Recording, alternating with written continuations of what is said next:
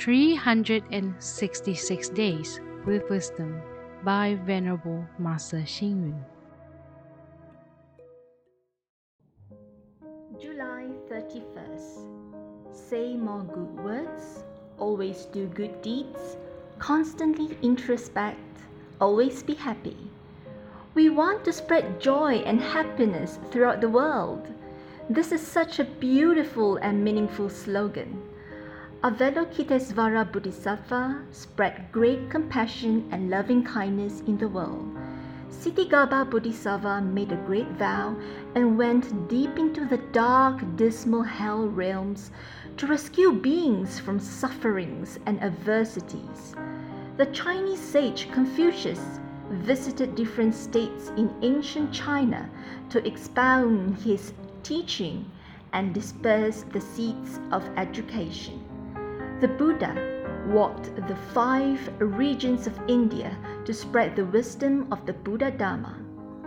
It is always said that hard work and the sacrifice of earlier generations provided benefits and protection to the younger generations owing to the efforts of earlier saints and sages, as well as people with lofty ideals who spread joy and happiness, we now experience and enjoy this beautiful life.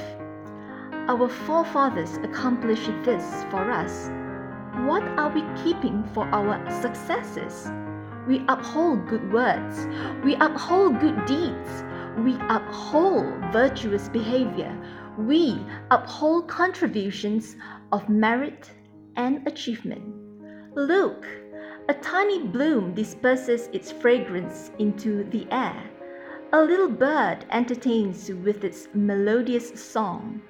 Vegetable dishes become tasty and delicious when condiments are added.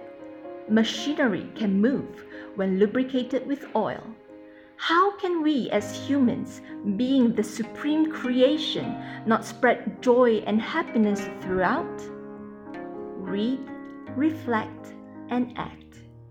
Humans should spread joy and happiness throughout this world.